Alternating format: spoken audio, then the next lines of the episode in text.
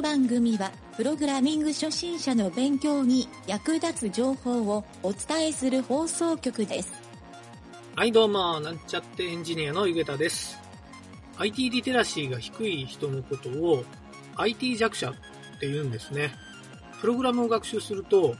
IT リテラシーも高くなるので、頑張ってレベルアップしていきたいですよね。なんちゃってラジオ始まるよ。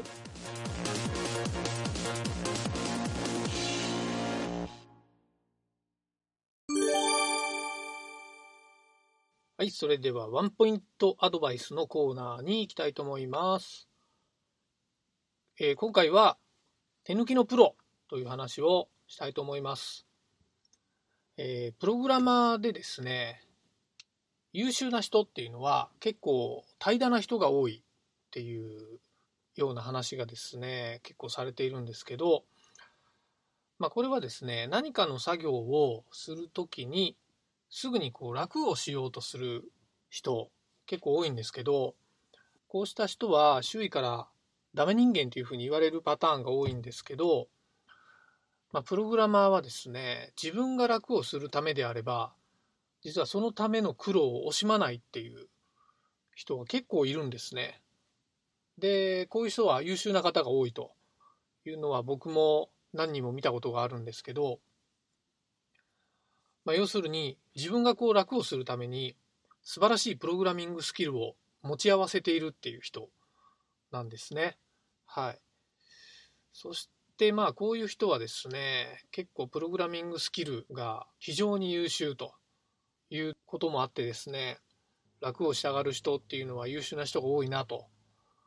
僕はですねこういう人たちを手抜きのプロっていうふうによく呼んでいたんですけどえー確かに普段はパッとしないし結構こう頭とかボサボサで服装とかがもうチェックのシャツを着がちなプログラマーっていう人種ではあるんですけどまあこの手抜きをするための努力を惜しまずですね他の人より圧倒的に優れてるっていうためにですね会社とかでは一目置かれてるっていう人がまあ結構多いですねはい。まあ、半分裏でバカにされてるみたいな人もいますけど、まあでもこういう人はですね、本当はこうダメ人間なのか、それともやっぱり優秀なのかっていうのをちゃんと見極めたいなと考えたことがあってですね、まあ僕の結論はですね、手抜きをするから優秀ではないっていうことではなくて、仕事とか何かしらの課題に対して解決する能力に秀でているっていうのはやっぱり優秀な人ではないかなと思いますね。はい。ちょっと面白い記事があるので、まあ、結構有名な話なんですけど紹介したいなと思うんですけどこれ何年か前のニュースなんですがアメリカのカリフォルニア州のベイエリアの近くに、えーあるですね結構有名な IT 企業で働いてたプログラマーの話なんですけどその人はですね、結構在籍も長くて何年間かいたんですけど、自分のですね、えー仕事、まあ普段ルーティンでやってるような仕事が嫌で嫌で、全部ですね、そういう仕事を自動でやってしまうっていうプログラムを作ったんですね。はい。で、それを作ってから、実は6年間の間、彼は一切仕事をせずに、まあ、あらゆることをして遊びほうけていたらしいんですよ。はい。まあ、昼間っからいろんな、まあ、勝手に会社を抜けてスポーツジムに行ったり、えーまあ、ビリヤードしに行ったり、まあ、とにかく遊びほうけていたっていうので実は6年目になって会社にその仕事をしていないことがバレて解雇されたっていうニュースにが結構出ていてですね僕も結構鮮明に覚えてるんですけどそういう彼はですね実はえー年収がですね1000万ぐらい日本円にして1000万ぐらいもらっていたそうなんですけど、まあ、結果解雇されてしまったので、まあ、なんか残念だなというニュースだったんですけどネットではやっぱりそういう彼を非常に優秀なプログラマーだというふうにあの褒めたたえている人もいるようですね。はい、ただこの話にはさらにオチがあってですね彼は6年間遊びほうけてばっかりいたので6年経った時点で実はプログラミングすることを忘れてしまったっていう、まあ、その後彼はそういう仕事にはつけなかったんじゃないかなっていう話もその記事に同時に載っていたので、えー、まあ、ちょっとですねこれを読んで僕はですね、まあ、改めてダメ人間になるかならないかは自分次第だっていうことを、まあ、学びましたね。はい。とりあえず今回はそんな感じでですね、まあ、手抜きのプロっていうところをですね目指してみるのもいいんではないかなというお話をしてみました。本日は以上になります。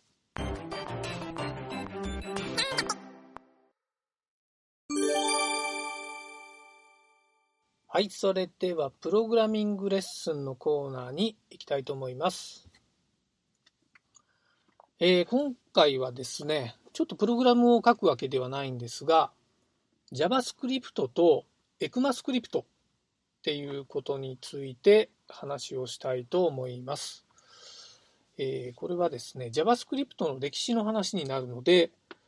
今日は基本的には座学になります。この JavaScript と ECMAScript っていうのは、プログラムをやってると、多分いろいろと目にしたり耳にしたりすることがあるんですが、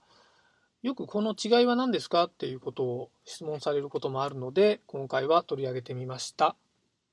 はい。えー、ちょっとですね、歴史の話になるんですが、もともとですね、インターネットというのが世の中で広まり始めたぐらいの、まあ、1995年以降ぐらいですね。ここでですね、まあ、IE と言われるインターネットエクスプローラーと NN って言われるネットスケープナビゲーターという2つのブラウザーが、まあ、主導権を握ろうといろいろ切磋琢磨してた時期があったんですね。はい。まあ、俗に言うですね、ブラウザー戦争というふうに言われていて、えー、結構この2つがバチバチやり合ってたんですね。で、えー、と結果的にですね、まあ、OS としてマイクロソフトが勝利した形になって、そこにあのバンドルされているインターネットエクスプローラーが世界的なスタンダードのブラウザーになったっていうのが、まあ、2000年の初めぐらいの状態ですね。まあ、ネットスケープナビゲーターはその後、もう形もなくなってしまうんですが、ただですね、その後もやっぱりいろいろとえー、このブラウザー、まあ、ブラウザ戦争とは言われてないんですが、ブラウザーの動きっていうのはいろいろあってですね、2000年に入ってから、ウェブエンジニアの間では、その W3C っていう、えー、まあ、インターネットの標準化を管理している団体があるんですけど、ここのですね、仕様に IE はちょっと準拠してない部分が多すぎたんですね。独自機能をいっぱいつけたっていうのもあって、ちょっと使いづらいと。っていうのがあったので、実はそれが非常にこう正確に準拠していたっていうことと、開発ツールみたいなのが中について便利だっていうブラウザーの Firefox っていうのが一時期は主流になってた時があるんですね。はい。で、その後 Google がシェアトップになってる Google の Chrome ブラウザっていうのが世の中に出てくるんですけど、さらにその後、スマートフォンっていうのが誕生して独自に iPhone だと Safari、Android だと、もともと Android ブラウザっていうのがあったんですが、今では Chrome ブラウザに置き換わってますね。はい。で、パソコンのそういったブラウザ、同じ Chrome とか Safari のブラウザと、スマートフォンのブラウザーもまた若干内容が違うっていう状態にもなっているので、えー、今でもやっぱりブラウザーの主導権争いみたいなのは密かに裏では進んではいるんですが、えー、その中でですね、唯一プログラムが動作できるっていう JavaScript っていう言語が、えー、まあ、今このラジオを聴いてる人が勉強している言語ですね。これがですね唯一どのブラウザーでも動くプログラム言語ということで、まあ、JavaScript っていう地位を確立してくるんですけど JavaScript はもともとネットスケープナビゲーターのブラウザーを作ってた会社が、えー、作ってたプログラム言語なんですね。はい。なんかすごく古い話をすると、一番最初はライブスクリプトっていうふうに呼ばれてたらしいですね。はい。で、まあいろんな関係があって、まあ、会社的なしがらみもあって、えー、サンマイクロシステムズの Java とかと、えー、企業提携するっていうんで JavaScript っていうふうに名前がなったっていうのもあるんですけど実際にインターネットエクスプローラーが世の中の主流になったぐらいのタイミングから結構ですね、そのブラウザーでちゃんと動作するスクリプト言語っていうので標準化するという動きがいろんなところでされてですね、そこからエクマスクリプトっていうふうに呼ばれるようになったらしいです。ECMAScript っていうのは、えー、 European Computer Manufacture Association の略になりますね。ECMA スクリプトって書くんですけど、えー、まあ、ES とかって略す場合もありますが、えー、基本的には今の話を聞くと分かると思うんですけど JavaScript と ECMAScript は全く同じものなんですね。なので、まあ、違いは何ですかっていうと呼び名が違うだけっていうことで、えー、全く同じものだと思ってもらった方がいいと思います。まあ、厳密に言うとバージョンで切り分けたりはするんですけどあまりですねそういったことをやると実は JavaScript ってそもそも存在しないようになってしまうのでまああのエクマスクリプトが生まれる前の JavaScript っていうのは非常にこうちょっと使いづらい言語でもあったので今標準化されてる今の JavaScript 言語は結構ですね今使いやすいなと僕も感じています。はい、多くの国で小学校のプログラミング教育の教材にこの JavaScript っていうのが取り上げられているので、えー、そういった意味でも業界標準っていうのを成し遂げているのかなと思います。はい。でちなみにですね、この JavaScript、まあ、ECMAScript のバージョンなんですけど、今現在最新版、えー、このラジオが放送している最新版は2019年の、まあ、今は2020年なんですけど、2019年にバージョンアップされているのが最新バージョンで、えー、ECMAScript のバージョン10、バージョン10になりますね。ES10 っていうふうに言われてますけど、この ES10 が最新になるんですが、実はこのバージョンっていうのが意外とくせ者で、ここのですね、バージョンのある境目というのがあってですね、ES5 と ES6。この2つの間は実はもう別の言語になってるっていうぐらい書き方が全く変わってるっていうぐらいの変更を遂げています。はい。なので、実は初心者の人が JavaScript を勉強するっていう時に、僕はですね、個人的には ES5 以前、いわゆるこれは9番というふうに言われてるんですけど、9番をちゃんと理解してから新版と言われる ES6 以降を勉強した方が、2つ同時にやるっていうのは結構しんどい感じがするので、えー、ちゃんと基礎を覚えるんであれば ES5 を覚えて、もちろん ES6 でも基礎は覚えられるんですけど、えー、両方同時にやるっていうのはちょっと学習をする上では意外と障壁になるかなと思うので、まあ、9番をやるかどちらか絞ってやるっていうふうにやることをお勧めしたいなと思います。はい。結構そのバージョンアップで何が変わってるかっていうのをブログで書いてくれてる人もいるので探してみると日本語でもいっぱい出てくるんですが、えー、細かくですね最新の ES10 ってどういうバージョンアップになってるかっていうのは、えー、エクマスクリプトの本家サイトこれちょっとアドレスだけ言っておきますが http コロンスラッシュスラッシュ www.ecma-international.org スラッシュ。ここがですね、本家サイトになっているので、えー、ここの詳細ページを見てみるのがいいの、いいと思います。はい。そんなわけで本日は JavaScript の歴史を学んでみました。以上になります。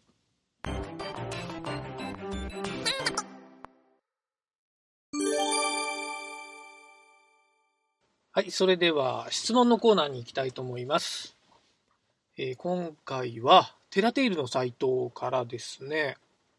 え、2018年3月13日に投稿されている内容で回答が0件のものをピックアップしてみました。え、タイトルがですね、JavaScript カートの中が複数個になるとオンクリックが動かない。っていう内容なんですが、ちょっといろいろ表とかですね、プログラムがいっぱい書いてあるので、えー、詳細は簡単に説明だけしますが、えー、何かですね、EC のカートみたいな仕組みを作っていて、カートに入ったものをテーブルタグで表示している状態になっているようです。その時に、えーカートの中に商品が入ったら、テーブルの量が増えてですね、まあ、リンゴ、みかんみたいな感じで、えー果物の量が増えていく感じになってるんですけど、そこのボタン、カートの追加ボタンみたいなのがあって、これを押すと、まあ、1増えたり、1減ったりっていう、カートに出したり入れたりっていう操作をするっていうシステムのようです。で、この時に商品が1個だけ登録されてる状態では、カウンターが動くと。えー正常にカウントされるけど、複数個、まあ、2つ以上の商品がカートに追加されてると動かなくなるというので、そこの HTML のソースと JavaScript のプログラムが書いてあるんですが、ちょっとパッと見ですね、これ本当に、え1個でも動くのかなっていう不具合っぽいのが見えたりするので、どこから説明しようかな。まずですね、HTML の内容で言うと、インプットタグのタイプボタンっていうのを設置してあって、ここに個数のプラス1と個数のマイナス1っていう、まあ、いわゆるボタンの操作ができるインプットのタイプボタンが置かれていると。でそこにオンクリック属性で、えー JavaScript の関数が書いてあるんですね。アドナムっていうのとサブストラクトナムっていうので足し込むか値を引くかっていうので中にカッコして A1 っていうふうに書かれてるんですね。でこれちょっとダブルコートも何にもないので何かの変数なのかなと思って A1 を見ると変数としてはどこにも使われていなくてただですねこの該当するこのインプットが入っている TD タグの ID に A1 っていうのが使われてるんですね。はい。ということで、おそらくこれは ID タグを指定してるんじゃないかなと思うんですが、ID タグを指定してる先の JavaScript のファンクションの中では、実はこの送られてる A1 はカウントっていう風になってて、エレメントの状態を表してると。多分ここ、もしかしたらプログラムをはしょってるか、うーん、何か A1 を変数的に指定してる何かが別にあるか、まあちょっとそこはいいんですが、おそらくですね、これなんでうまく動かないか、2行以上あるとうまく動かないかっていうのは、2行目になってもですね、2行目の TD の ID が A1 になってるんだと思うんですね。なので、ページ内に、えユニーク属性であるべきはずの ID 属性が、ID 属性の A1 が2個以上存在するので、JavaScript で getElementById をやると、えー正常に取得できないと。まあ、エラーが返るんですね、この場合は。はい。なので、2個以上あると動作しないっていうのは、おそらくこの点かなというふうに思います。はい。まあ、元々のプログラムも、ちょっとこれは見た感じおかしいので、ここから直せばいいかなと思うんですが、そんなに難しくはない感じですが、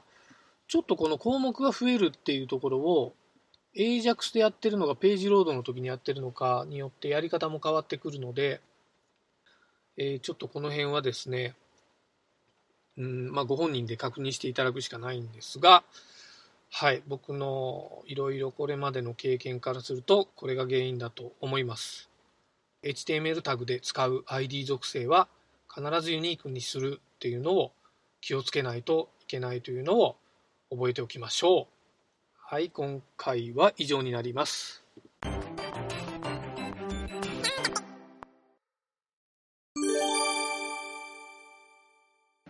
じゃあ、とりあえず、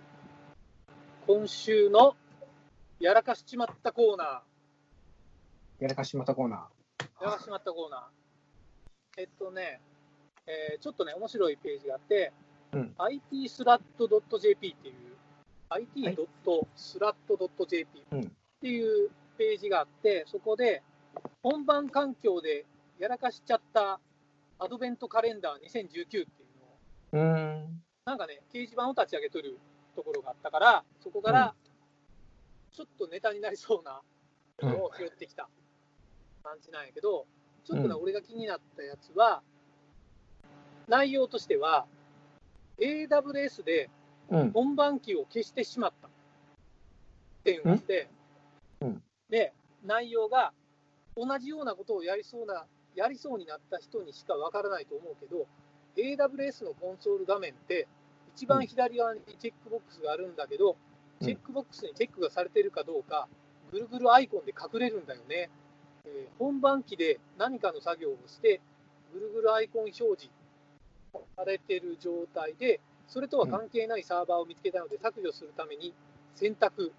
うん。えー本番機といらないサーバー2つが選択されている状態、うん。えーそれが本番機の方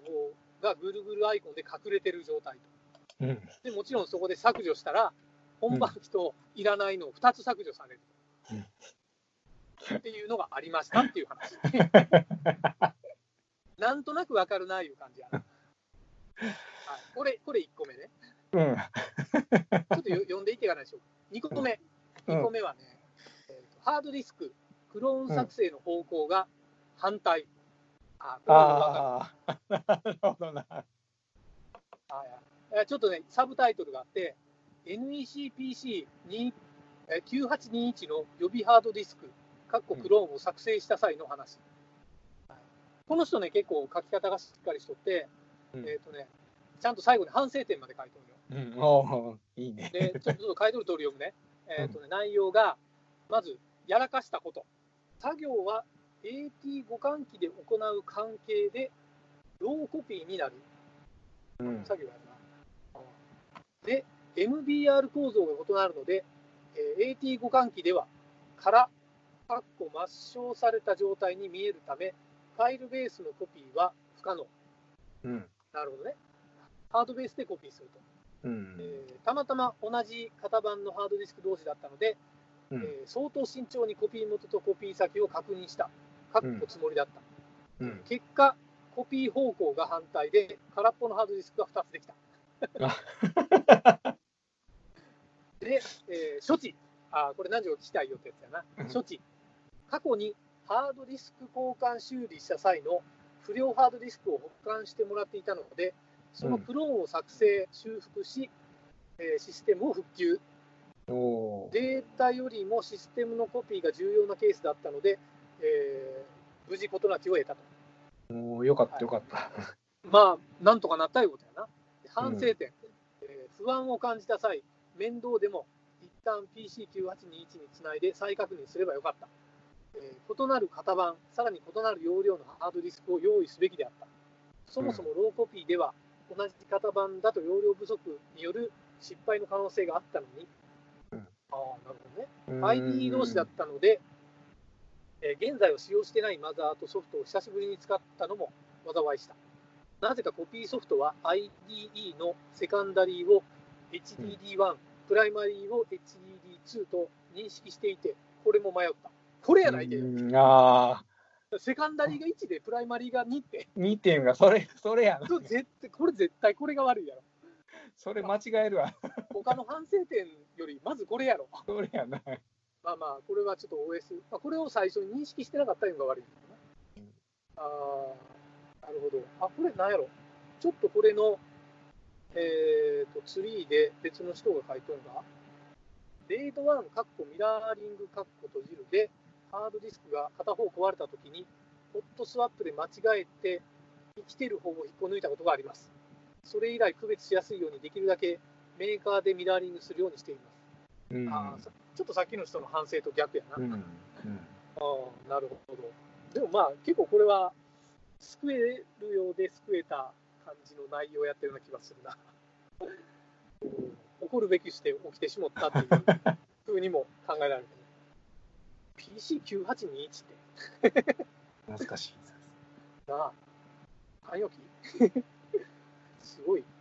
こんなのいまだに近い4回分もなかなか笑えるネタやえ、それ、いついつぐらい前の？これね、やけんえっ、と、アドベントカレンダー2019やけん、去年の年末やないかな、12月の多分イベントで毎日誰かがあげよるみたいなえ。ネタやったんやないかな思って、ちょっとね、あ98記事になっとるけん、ようわからんかったんやああ、98あるんやな。98使いよる自体に驚くよな、俺もそこ びっくりしたけど。うんでもこのレイドのミスって、わかるわー、これわかるわ。まあ、俺俺は思いっきりメレレイドのミスはしたことないんやけど、うん。もうこれやったら怖いなと、ゾッとするなって思ったことは何回もあるな。うん怖。ね。安全なようで、いや、怖いよ、レイドは。まあ、俺、個人的には、そのレイドが壊れるというか、ハードディスクが壊れたことは何回もあるんやけど、うんレイドでハードディスク壊れたら、全部システムごと買い替えよった記憶があるな、タイミング的に。あまあ、でもやっぱ大容量のストレージを自分で持っといたら便利やね。ー便利やな。まあ、確かにこんなやらかしちまった、最初の、最初のあの AWS の人の消してしもたって、これ、クラウドの消してしもたら、もううん。元に戻しようがないもんね。これって、これどうしたんやろうな。バックアップとかどどうしとるんかな？いやー、まあ、そう書かれてないけん分からんけど、もうバックアップ取れてなかったら、どどうなんやろな。でも一応これ、本番環境でやらかしちゃった人やけどね。一応仕事ってことやろ。それ、それ、あとどうしたんやろ、それ。なあ、やっぱちょっと事後のことを書いとるのが重要やね、こういうことでね。それはもう、この、私はこれで会社を辞めましたみたいな感じ。あそれで会社辞めましたか。それ痛くて危険な、それ。非常にぐるぐるアイコンにこだわったんやけど、この人。二つとも削除で終わっとるけんな。ぐるぐるアイコンって、あの、ぐるぐる回るようなやつ？わからんのよ。。これ、多分画面サイズにもよると思うよ。多分中央で回るから、中央で回るやつよね。大きく回るやつ？じゃないんそれが多分隠れとるサイズで見ようかな。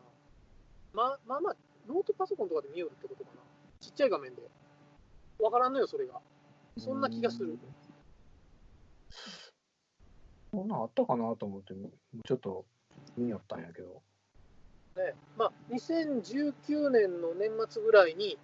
ということは、その年か、まあ、その前か、それより以前の話やけんね。うん。AWS も結構バージョンアップとかすああるから、、そうやでも最変わ近そんなでも。変わらんか。最近はそんな基変わらん。本的には、どんなんやろ？まあ、どっちにしてもうん、ご愁傷様っていうぐらいしか言えんな、これには。うん。お疲れ様でした。うんちょっとどっかでこの人と会ってこの話聞いてみたいけど、どこの、どこぞの誰かわからんから、もう、本当お疲れ様や。はい、まあ、ちょっとこんな感じで、うん。うん、ちょっと残念な、なんとなくもやもやして終わる感じやけど、まあ、レイドに気をつけましょうということやね、今回は。うん。う俺やっ、そうや。ぱ改めて改めて、データ削除系が多いないう感じやな。そうやね。と、あと、あの、どっちか間違えるってやつあ方向。まあ、結果、結果よ、結果、ボンミスが多いっていう。後から考えたら、普通に考えたら分かるんやけど、机取ったんやけど、その時はなぜか削除してしまったっていうね。やっぱり、レイドして、あれ、なんか、時間早かったな思って見たら、両方からって。両方からやったら、痛いで、これ。とも、相当受けるけど。いな。じゃあ、今日も、今回も、これで勉強になりました。お疲れ様でした。お疲れ様でした。